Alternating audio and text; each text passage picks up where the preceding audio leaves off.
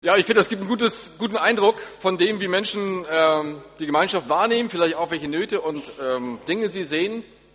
Und äh, vielleicht können wir darüber mal ins Gespräch kommen. Wahrnehmung, Wahrnehmung, Wahrheit, welche Wahrheiten nehmen wir wahr? Nehmen wir es wahr und nehmen wir es für wahr, dass Gott in unserer Stadt ist und die Menschen bedingungslos und zutiefst liebt? Das ist so eine erste Geschichte. Nehmen wir das wahr, dass Gott wirklich da ist.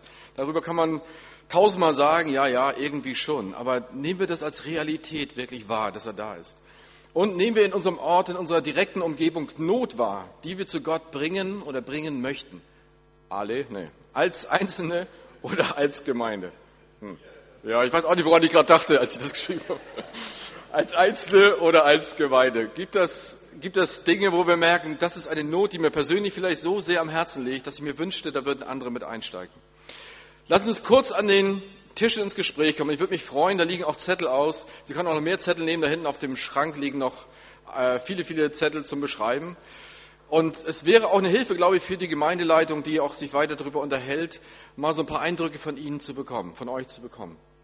Also, wie nehmen wir das wahr, dass Gott in dieser Stadt Realität ist, aber dann auch, welche Nöte, welche Dinge nehmen wir wahr? Vielleicht auch auf der Grundlage der Interviews, die da geführt wurden.